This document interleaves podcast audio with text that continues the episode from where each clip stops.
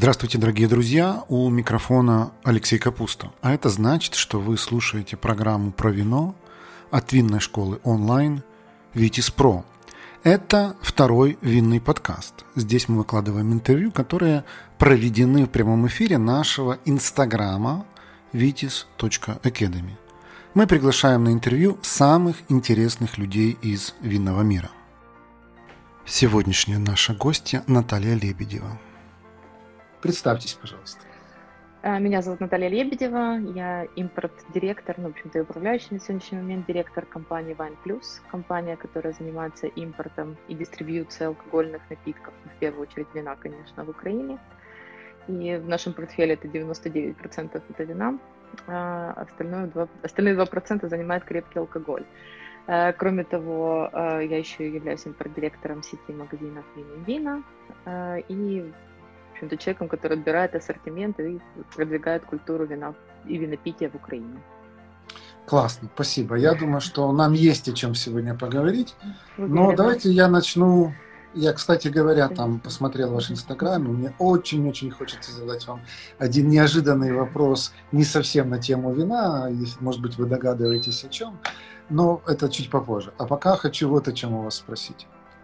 А что в вашей работе самого интересного? А, ну, до прошлого года, я бы сказала, это, конечно, путешествие, знакомство и интересное развитие, я бы так сказала, потому что тема вина и вообще э, виноделия в целом – это тема развития, постоянного, бесконечного, когда э, нельзя остановиться ни на секунду, потому что как только ты останавливаешься, сразу трачиваешь где-то нить, и тема постоянного познания, потому что невозможно до конца жизни, мне кажется, никому из нас не удастся сказать, что я полностью разбираюсь в вине. Вот это, наверное, самое интересное в моей работе.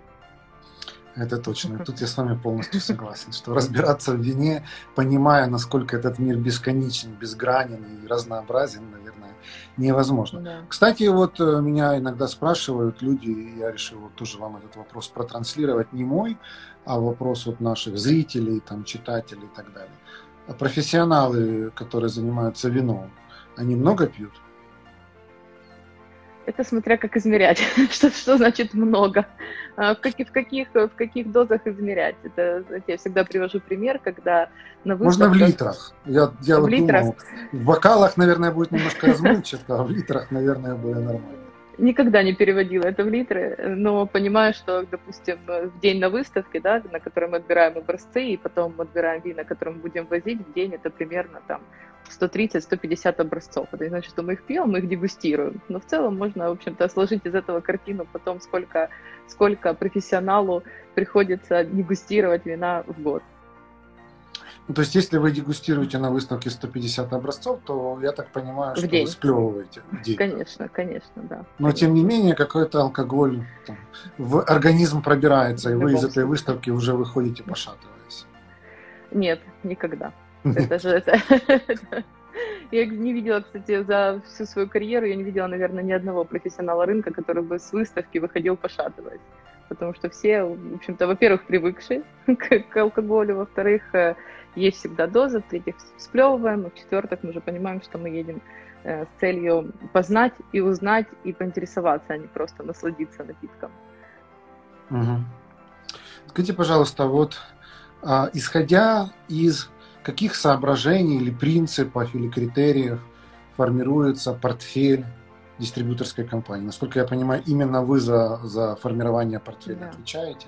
Вот э, расскажите нам, как это вот в реальной жизни происходит, как на основании чего вы принимаете такого рода решения?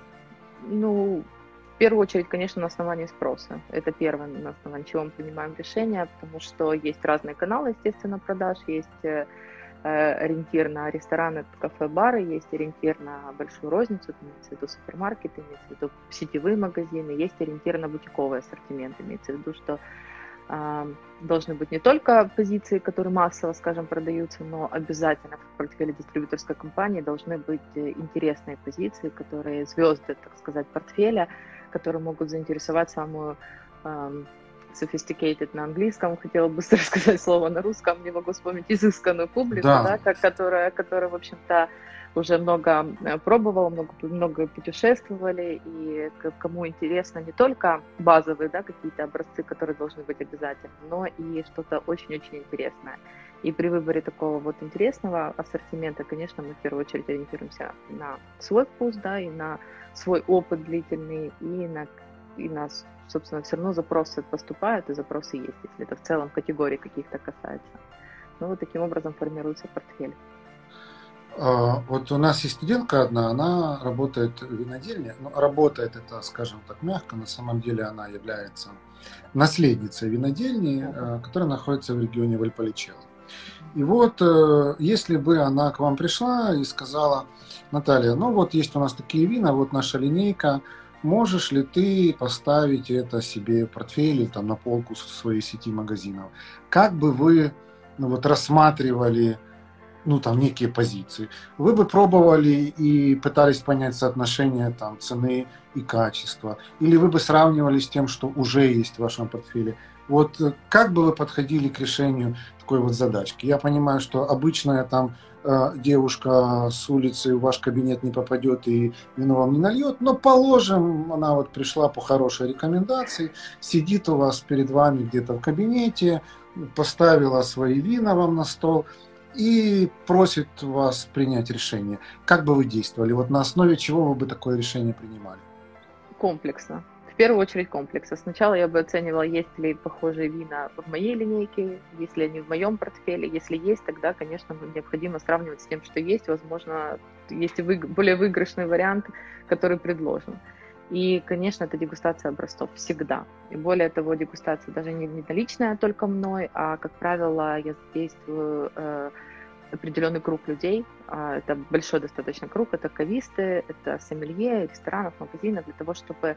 Э, один, конечно, вкус прекрасный и хорошо, но в любом случае нужно понимать, будет ли эта позиция продаваться, естественно. То есть э, Соответственно, и образцы обязательно, а, выбор и рассмотрение своего портфеля в этом аспекте – это второй момент.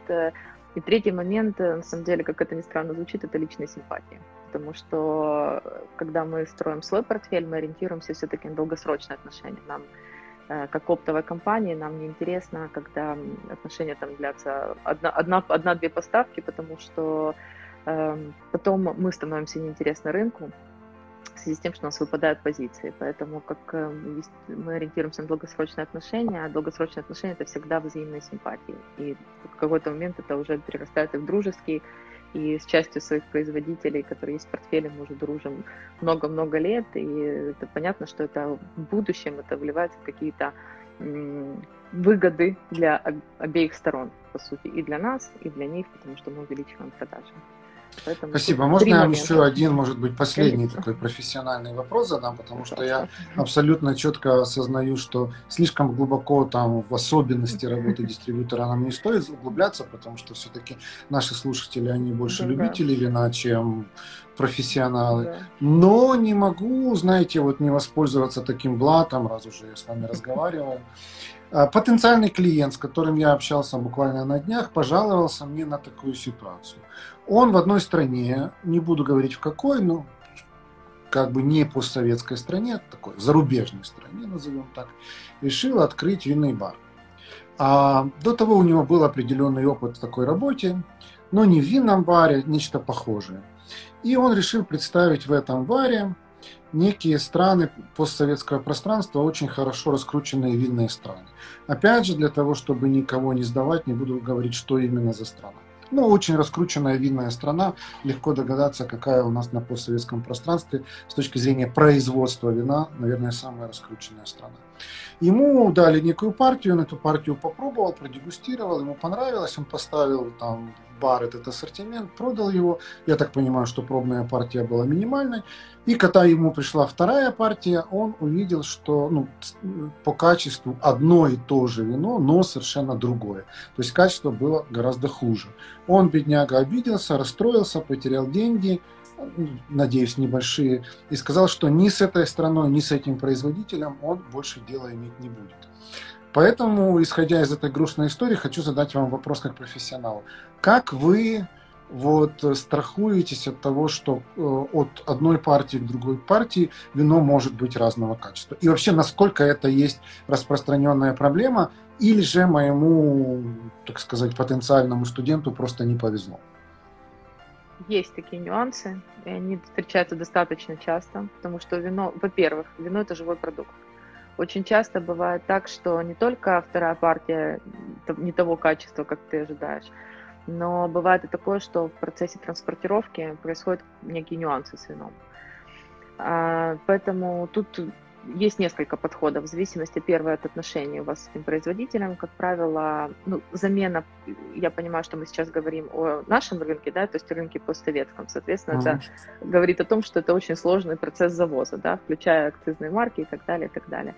Поэтому обмен физический, он невозможен. Да? Соответственно, в будущем это можно решать несколькими способами. Первое – это Э, бюджеты маркетинговые, то есть на продвижение этого товара. Второе – это дальнейшие там скидки и условия, но это если э, производитель идет на контакт с вами.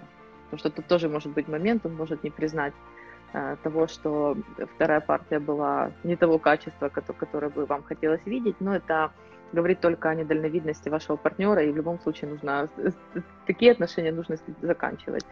А вот бюджеты, это физически мне невозможен, значит, э, скидки на следующие партии и, ну, и какие-то дальнейшие взаимные переговоры и решение совместное. То есть это может быть приезд этого винодела и решение какое-то, которое будет найдено, либо замена, либо какая-то партия, которая будет в подарок, скажем так, взамен той которая пришла.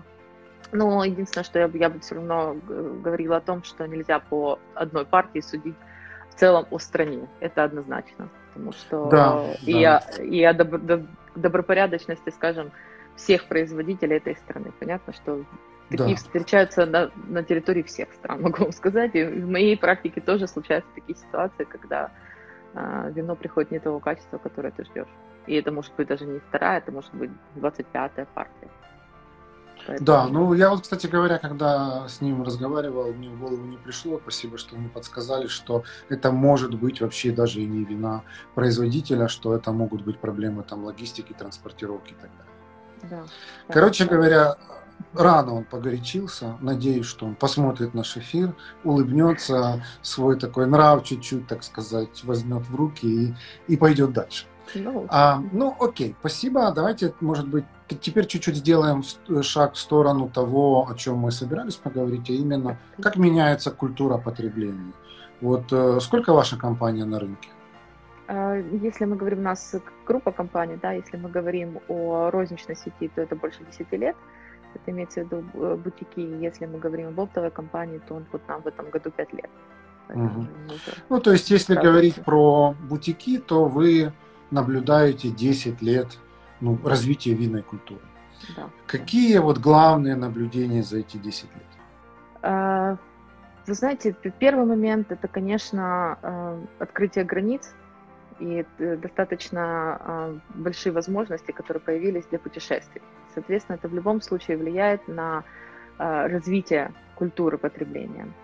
Второй момент – это, конечно, переход э, от э, то, чем, скажем, я не могу сказать слово грешат, это больше, скажем, это дело вкуса каждого, да, но это переход от полусухих полусладких позиций больше в тему, конечно, сухих позиций. Э, ну, за исключением апассимента там и, и, и подобных вин, если мы говорим о культуре. В-третьих, это интерес. И это то, что больше всего радует, это интерес. Это, я думаю, что и вы можете наблюдать у себя, да, потому что у вас, э, я думаю, что растет с каждым годом количество людей, которые делают вам запросы на обучение у вас в школе, и в том числе и мы то же самое можем наблюдать у себя. Э, это интерес к дегустациям, это интерес к индивидуальным дегустациям, это интерес к в целом развитие интереса и переход, конечно, от крепких напитков. Тоже, кстати, один, одна из тенденций вот последних 10 лет, можно так сказать. Но э, из негативных, да, потому что мы сейчас сказали о позитивных тенденциях, если говорить о негативных тенденциях, то одна из вот последнего года, скажем так, да, это, конечно, э, снижение покупательской способности. То есть, соответственно, переход на более бюджетные не значит, что это будет э, хуже, да, но это более бюджетные вина, более бюджетные позиции, запросы на более бюджетные позиции. Какой сейчас в магазине средний чек? Вот самая такая покупаемая бутылка сколько стоит? Это где-то 250 гривен. То есть если 250 переводим, гривен, это где-то в районе 10 примерно долларов. 8-9 долларов. Да, 8, да, ну 8-10 долларов, да, если мы переводим доллары. А мне говорили, что если говорить про украинские вина, я не знаю, вы скажете мне, есть ли они у вас и правда ли то, что мне говорили, то средняя цена бутылки, которая продается лучше всего, это 100-120 гривен максимум.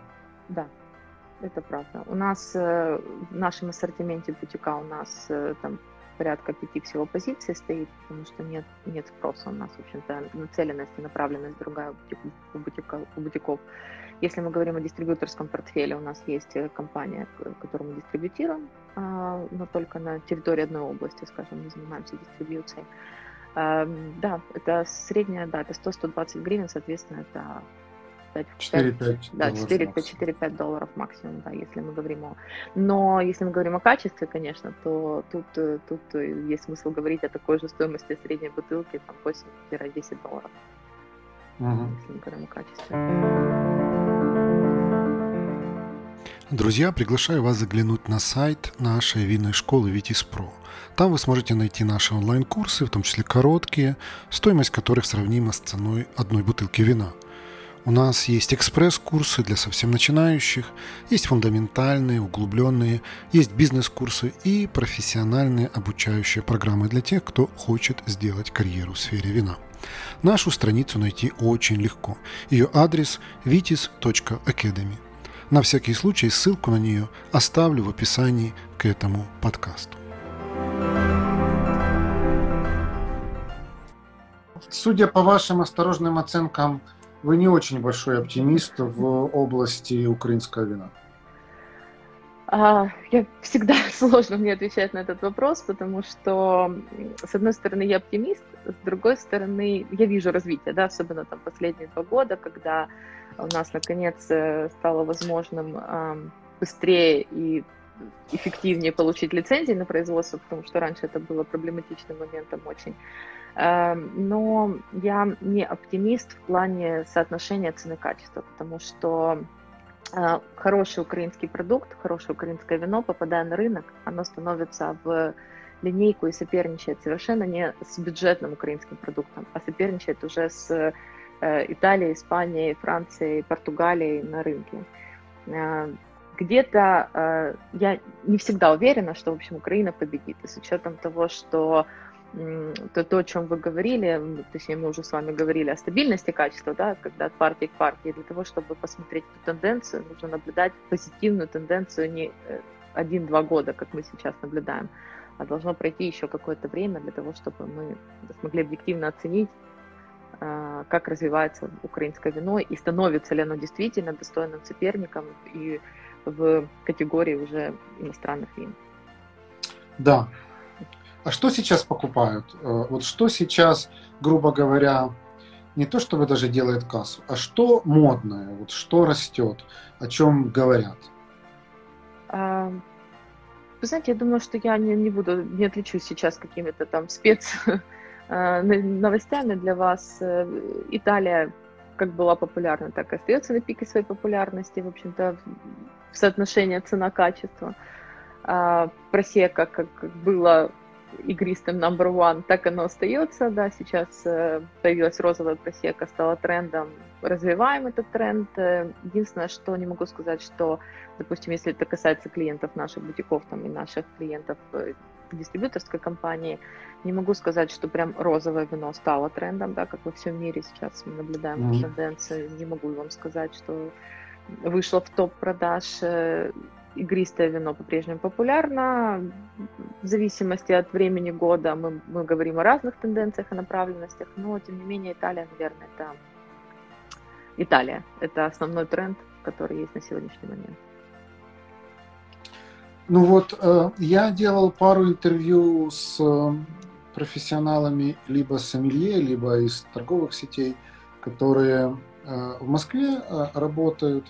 Они мне говорили ну, разные другие вещи. Ну, например, говорили, что вот э, маленькие виноделы из шампани становятся очень популярными, которые не дешевые, которые там мало раскрученные, не мейстрим, не попса, но тем не менее вот это типа сейчас такой тренд, по их мнению, конкретно в их городе.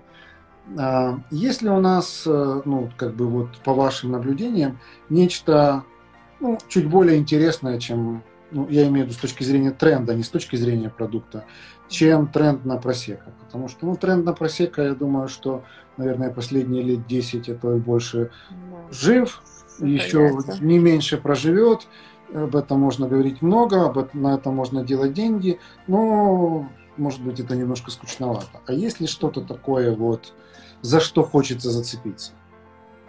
Пулийские автохтоны. Это первое, что мне приходит вот прям в голову.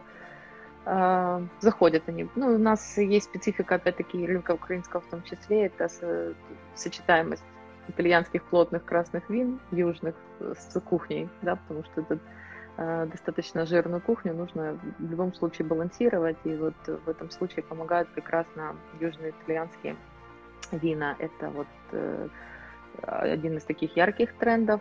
Потом, а, я могу сказать, Испания в последнее время занимает э, очень хорошие позиции, и более того, даже не Испания из таких раскрученных да, регионов Риоха, а Испания, которая которая интересна из, э, и развивается из других регионов, запад Испании, становится Какие интересным. Ну, в частности, в нашем портфеле просто есть, поэтому, соответственно, мне я интересовалась этой сферой, и mm-hmm. мне интересна Экстремадура. Например, mm-hmm. она показывает прекрасные результаты, и более того, и, и стабильность, та стабильность качества, о которой мы говорим, и более того, рост ежегодный. Ну и в Экстремадуре, насколько я понимаю, ценовые позиции тоже приятные. Конечно. По сравнению с каким-нибудь Рио Хариберой, да? Рипера, конечно, да. Ну, Испания, э, Испания хорошо. Потом э, возрастает интерес к, так сказать, категории супер итальянских вин имеется в виду mm. там то, то, что, то, что мы называем супер Тоскана, но сейчас это есть и супермарки, и супер Венета и так далее, и так далее. Это, mm. К таким позициям, а, ну, по-прежнему в любом случае, наряду с просека популярен новозеландский савиньон, он, наверное, тоже последних там сколько, ну, лет 7-8, да, он является трендом и, в общем-то, и продолжает держать так э, заметно свои позиции. А... Вот в мире очень много говорят про оранжевые и про вот все то, что называется натуральщина. А как в вашей сети этим люди интересуются, или это все-таки такие маленькие фрагменты? Вы знаете, не, не могу, да, я, я считаю, что это фрагментарно больше на сегодняшний момент. Э, в сети таких, чтобы ярких запросов у нас нет, дистрибью... дистрибьюции у нас тоже ярких запросов нет, просто есть некоторые концепты, там, ресторанов на сегодняшний момент, которые подразумевают, что у них там только органические вина или только натуральные вина, это исключительно. А, ну, на территории Украины даже создана уже компания, которая занимается исключительно натуральными винами. А, но если мы говорим о потреблении и вот запросах сети, то мы не встречаем прям ежедневно. То есть это, то есть это еще не мейнстрим, еще не скоро нет, таким пока, станет. Пока нет, пока нет, пока нет. Угу. Ну, то есть среди продвинутой публики, да, если мы говорим уже о тех же сомелье, о кавистах, то понятно, это, это уже мейнстрим. Но если мы говорим вот о, в целом о потреблении и о клиентах сети, то пока мы такого тренда не наблюдаем. Ковид сильно ударил по вашему бизнесу? Сложно сказать. Э, сложно почему? Потому что, с одной стороны, конечно, да, потому что в первую очередь, на, если мы говорим о дистрибьюторском бизнесе, то 80% наших клиентов это кафе, бары, рестораны, которые в период ковида и карантина, карантинов и локдаунов были закрыты. А, с другой стороны, не могу сказать, что э, сильно упал спрос все равно, имеется в виду для розничной сети. А, с третьей стороны могу сказать, что усложнились поставки. Усложнились тем, что есть нюансы в связи со всем с этим, с транспортной логистикой, есть нюансы с э, непосредственно там со, со, со всякими техническими, скажем, моментами, потому что все, все уходят на удаленку, там, ну, в общем, усложнились поставки в плане длительности, да, угу. если мы говорим. Вот я хочу еще спросить, так сказать, про послековидное время, потому что я слышал разные как бы оценки этого дела.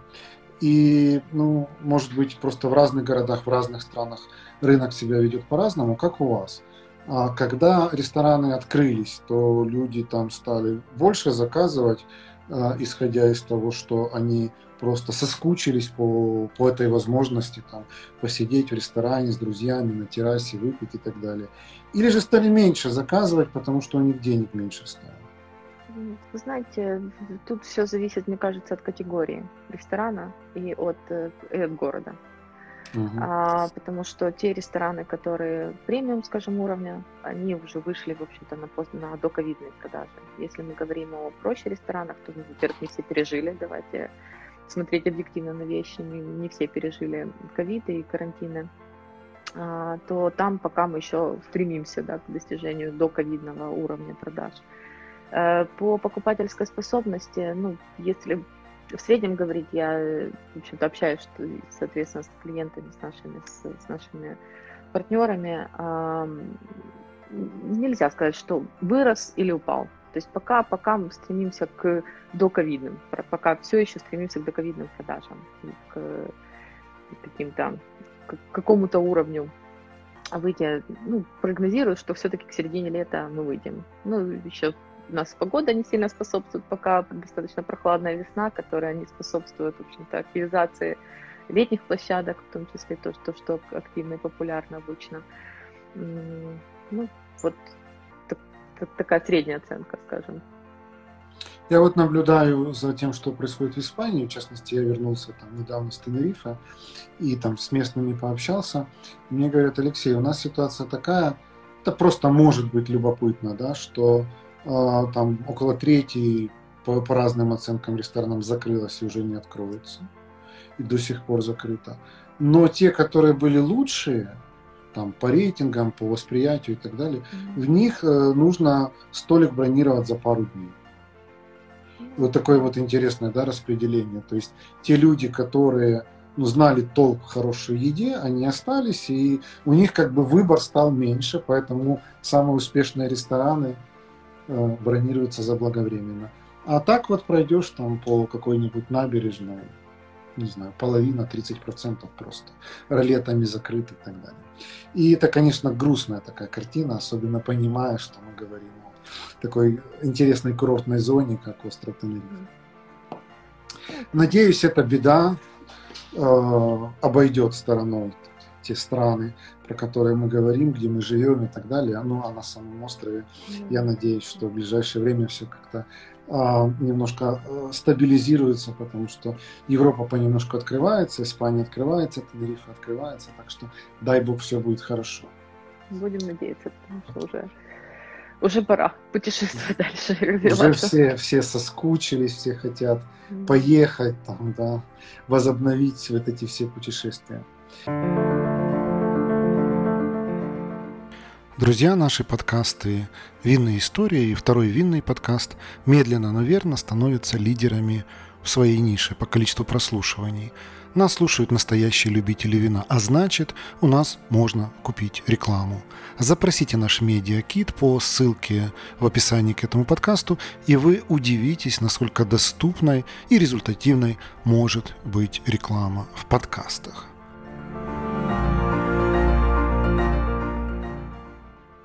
Хочу спросить у вас, э, Наталья, если позволите, как раз по итогам моего эксплоринга вашего Инстаграма. Там у вас есть пост о том, что вы похудели. Да. Можно об этом пост. поговорить? А, ну, можно об этом поговорить. Это не секрет, а, поскольку я это выставила. Сколько вы сбросили? Ну, почти практически половину. А если не секрет, сколько это в килограммах? 50. Вау. За какой, за какой период времени? За два года. Ну, видимо, у вас очень сильное чувство вот силы воли, да? То есть два года, ну, шаг за шагом вы к этому шли. Ну, еще процесс продолжается, поэтому... Понятно. Пока, Он, я так понимаю, когда подсел на иглу, уже не слезешь. Да, это факт, это факт. Но здесь э, вот пишет Анастасия, вы прекрасны. Ну, спасибо, а, мне приятно. А, здесь я не просто так хочу спросить у вас, но я хочу спросить в контексте, естественно, Вина. нашего с вами профессионального интереса. Да. А, пили ли вы вино во время похудения и не мешает ли вино вот худеть? Потому что, насколько я понимаю, я тоже немножко интересовался там этой темой, там разные диеты и так далее. И там подавляющее большинство диет говорят нет ни в коем случае ни за что. Но при этом есть некоторые, там вот это вот, например, кето-диета и так далее, которые вполне допускают какое-то умеренное количество алкоголя. Поскольку вы, с одной стороны, человек из винной индустрии, а с другой стороны, вы это прошли, что называется, на собственной, так сказать, на собственном теле, расскажите нам. А, знаете, я сторонник все-таки подхода не диет, а я сторонник подхода рационального, э, рационального похудения, скажем так, потому что в любом случае э, выпадать из жизни на какой-то период для того, чтобы сесть на диете, ограничить себя во всем абсолютно, это не позволяет ни работа, ни когда начал этот процесс, было еще активно очень э, много путешествий, и, соответственно, а, всегда нужно искать рациональные подходы. Поэтому вино я пила. Я его пила не, конечно, в количествах, которые которые там измеряются даже полбутылками, да, скажем, это измеряется количество бокалами, но я вино и пила, и дегустировала, и путешествовала, и совмещала это все с, с тем питанием, которое да, в тот момент э, мог, могла себе позволить, потому что очень часто, когда мы говорим там, о выставках, о каких-то визитах на винодельне, о э, в принципе, об общении с партнерами за границей, то мы говорим о том, что мы не выбираем тот момент, что у нас будет э, в нашем рационе. Поэтому э, все можно регулировать, абсолютно все возможно. И более того, я считаю, что частично вино даже помогает этот процесс контролировать. контролировать. Наконец-то кто-то сказал это в эфире. Вино помогает худеть людям, все слышали? Да, но э, исключительно при рациональном подходе и при употребление очень, очень-очень умеренном, но, э, знаете, даже я могу сказать, что за этот, за этот период э, я стала еще более трепетно относиться к своей профессии и вообще в целом к вину, потому что теперь, когда я могу себе это позволить, то я всегда выбираю что-то особенное для этого дня, вечера, потому что хочется познать новый вкус обязательно, хочется выбрать для себя что-то особенное, что-то новое, и это это, мне кажется, это даже способствует и полезно. Расскажите, какие вот у вас были и, может быть, остаются а, основные принципы питания, которые ведут вот к потере веса? И вот эта программа за два года, она как-то менялась, если да, то в какую сторону, ну, может быть, какие-то выводы, к которым вы пришли, потому что, насколько я понимаю, это такая штука, ну, не просто там по-другому есть, но это там по-другому себя воспринимать, мир воспринимать и так далее. Вы знаете, 90% э, мне кажется, успеха процесса самого – это не ограничение себя в еде и не выстраивание своей системы питания, это, в общем-то, изменение подхода и изменение, э, не изменение, а запуск процессов изменения а, в своем мышлении, в своей голове, в первую очередь. Это психология все равно, как, как, как бы мы ни занимались этим. И, конечно, за два года трансформировалось очень много, и процессов я прошла массу, и различных систем питания и подходов питания. В общем, сейчас я в очередной раз буду менять эту систему, потому что не всегда а, не всегда уже помогает, да, потому что в какой-то момент организм останавливается и решает, что так прекрасно. Но при в целом, если а самое успешное, это, которое стартануло, скажем, процесс, это расчет калорий, профицит, дефицит и сбалансированность mm-hmm. питания. То есть обязательно должно быть все и белки, углеводы, и жиры. То есть я не сторонник систем при каком-то одном, одном элементе. То есть только белки, только углеводы, только жиры, я не сторонник. Поэтому я больше сторонник рационального и сбалансированного подхода с уменьшением калорийности, ну, соответственно, в который можно вписывать вино. Естественно. Но тут говорят, э, что если ты вот э, используешь вот этот подход дефицита калорий, то ты постоянно чувствуешь голод и постоянно чувствуешь себя некомфортно.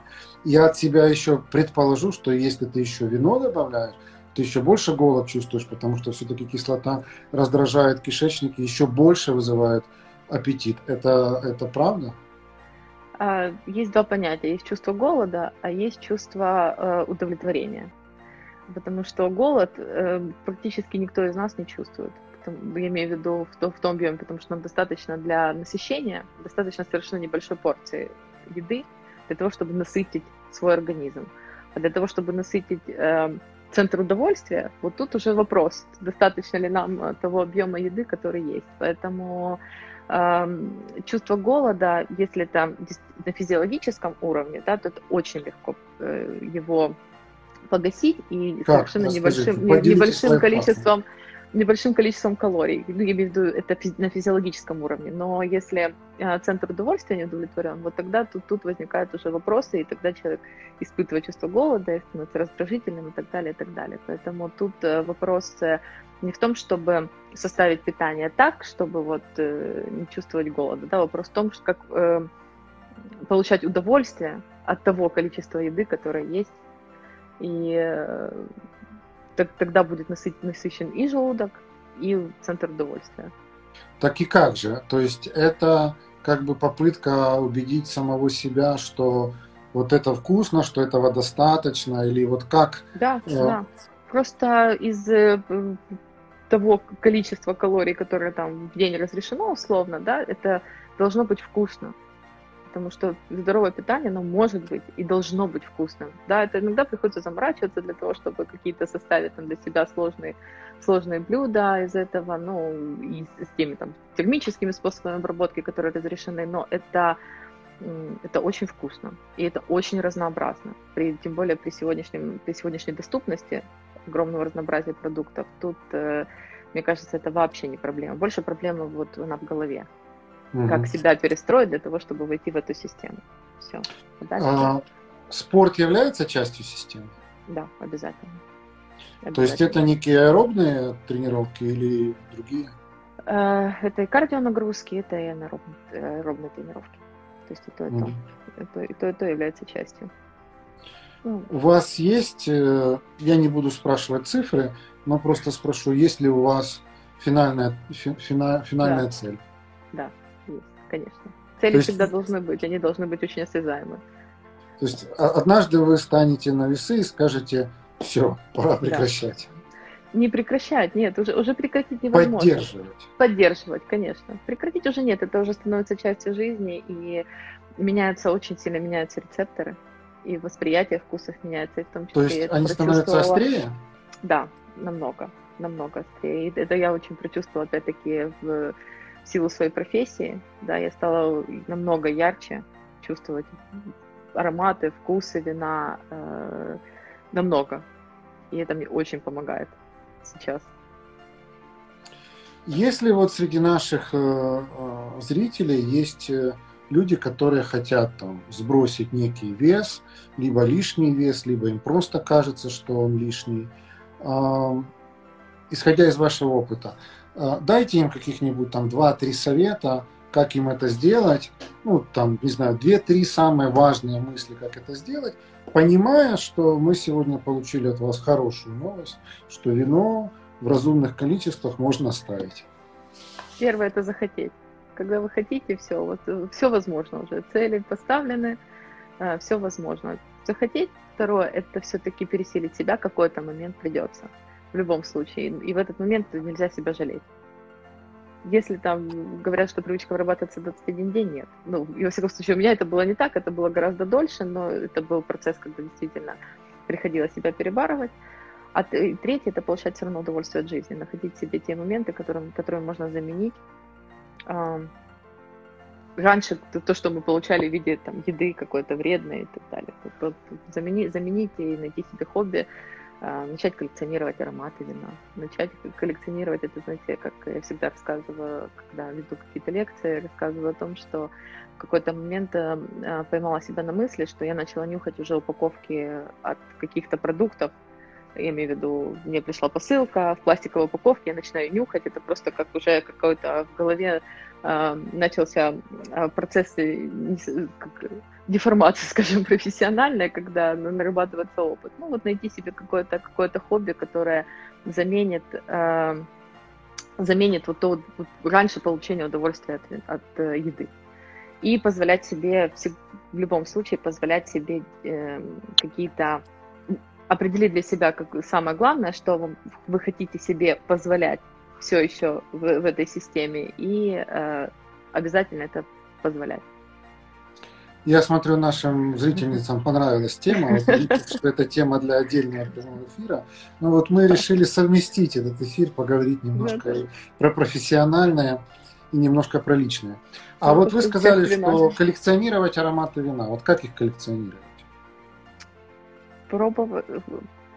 Вы имеете в виду просто да, коллекционировать у себя в голове составать, конечно, составлять, возобновлять, э, постоянно, постоянно вовлекаться какими-то различными методами, способами, ходить просто, тем более сейчас вообще начинается идеальный аппарат для, коллек- для коллекционирования ароматов. Лето скоро, и количество, количество доступных ароматов становится все больше, ходить по магазинам, по каким-то рынкам и нюхать, нюхать, нюхать. Ну, я бы от себя еще добавил, что а, все больше и больше дегустаций проходит. Да, да вот. Поэтому, если раньше ты, там, не знаю, приходил в магазин, смотрел, там, бутылка хорошего вина, там, условно говоря, 20, 30, 50 долларов. А если я хочу попробовать и это, и это, и это, мне там надо оставить 500 долларов. И как-то ты думал, ну, с одной стороны, денег жалко, но давайте будем честными. А с другой стороны, ну, куплю я вот эти 10 бутылок на 500 долларов. И что я буду с ними делать? Открыл, выпил сразу бутылку, не очень это правильно. Поставил холодильник, но все равно ее срок жизни там неделя. Тоже как-то жалко. А сейчас, ну, в общем-то, нет таких проблем. Просто открываешь Facebook, там, если ты подписан на какие-то правильные группы, то смотришь дегустации одна за одной в разных частях города с разными направлениями. Там тебе Италия, там тебе Португалия, там тебе еще что-то. И стоит это все абсолютно разумных денег. И можешь там попробовать, не знаю, 6, 7, 8, 10 образцов. И вот, вот вам коллекционирование и вкуса, и ароматов. Да, да, это большой плюс сейчас э, то, что мы видим на рынке, это опять открытие дегустации, которые какое-то время все равно не проводились, и сейчас опять опять возобновились, и более того, с э, обновленным всегда ассортиментом, что тоже очень интересно. Если вы большой любитель, то, как правило, вы уже посещали ряд этих мероприятий, и уже, может, может даже какой-то момент приелось что-то, то сейчас все равно э, каждый импортер, каждый дистрибьютор попытается удивить. Это сто процентов. Поэтому будет интересно, я думаю, лето. Да. И что вот для меня тоже в этом смысле интересно, я всегда к этому относился с таким ну, тоже очень большим интересом, что вот мне кажется, что во время дегустации очень хорошо проявляется личность, ну, как это правильно сказать, сомелье или личность ведущего, да, потому что ведь мы обсуждаем зачастую не просто там какие-то органолептические характеристики, да, но зачастую мы обсуждаем нечто большее, там, историю, и вина, и винного дома, иногда региона, иногда страны и так далее. И очень интересно, как э, один и тот же э, сомелье на одно и то же вино делает совершенно разные акценты. Вот это я просто так решил с вами поделиться своим, своим наблюдением, что это тоже вот такая интересная часть дегустации.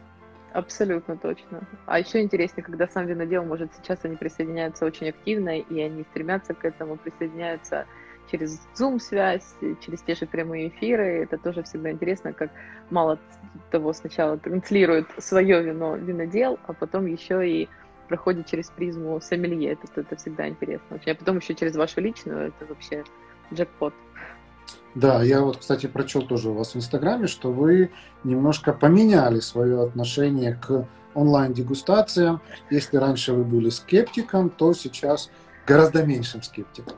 Да, потому что до этого я, скажем, не, у меня не было такого опыта, а сейчас у меня этот опыт появился. Ну, во всяком случае, эм, при нынешних условиях, да, это прекрасный способ все равно продолжать развиваться в этой теме. Поэтому, да, я раньше была сторонником только офлайн, потому что я считаю, что о вине нужно не только говорить, но и нужно дегустировать.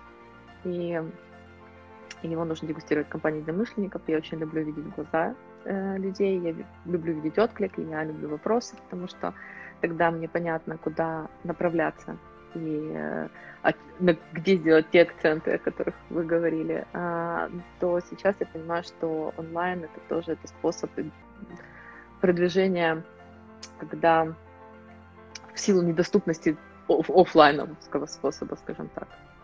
Знаете, я не удержусь, если позволите, тоже чуть-чуть поделюсь э, своими там короткими мыслями по этому поводу. Вы, может быть, знаете, что мы начали школу примерно три года назад, и мы с самого начала сказали, что мы будем только в онлайне. Да. То есть сейчас мы, естественно, хотим еще и в офлайн выйти, но то отдельная тема. А, но тогда мы сказали, мы будем только в онлайне, и мы будем проводить только онлайн-дегустации. Три года назад все крутили у виска, говорили, это жулики, это невозможно и так далее, и так далее. Потом мы знаем, пришел ковид, все поменялось, и те люди, которые громче всего кричали, это жулики, они начали кричать, что онлайн-дегустация это наше все и так далее. Ну, я, конечно, их понимаю, но сказать хочу о другом. Я вот три, ну, почти три года наблюдаю за нашими онлайн-дегустациями, а у нас студенты разбросаны по всему миру. То есть у нас сейчас практически нет единой страны, которая лидирует. Если там, например, раньше Россия у нас лидировала среди студентов, потом у нас очень такая большая серьезная тусовка образовалась израильтян русскоязычных, то сейчас, в принципе, у нас там все страны мира присутствуют, ну, на русском языке.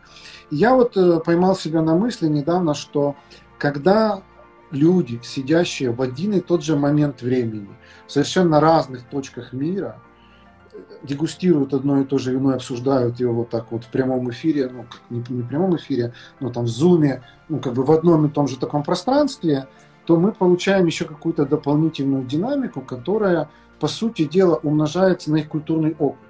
То есть кто-то последние 20 лет живет, там, не знаю, в Берлине, кто-то в Мадриде, кто-то в Париже, кто-то в Тель-Авиве, и у каждого из них вот накопился некий такой совершенно отдельный, интересный культурный опыт, которые они привносят свои собственные оценки, и это дает вообще совсем другую динамику. И вот я как-то пришел к этому выводу и сказал себе, что это действительно интересная штука. Вы угадали с трендом, это сто процентов. Это, это в любом случае, скажем, быть первыми в таком деле, это всегда заслуживает большого уважения. Спасибо огромное.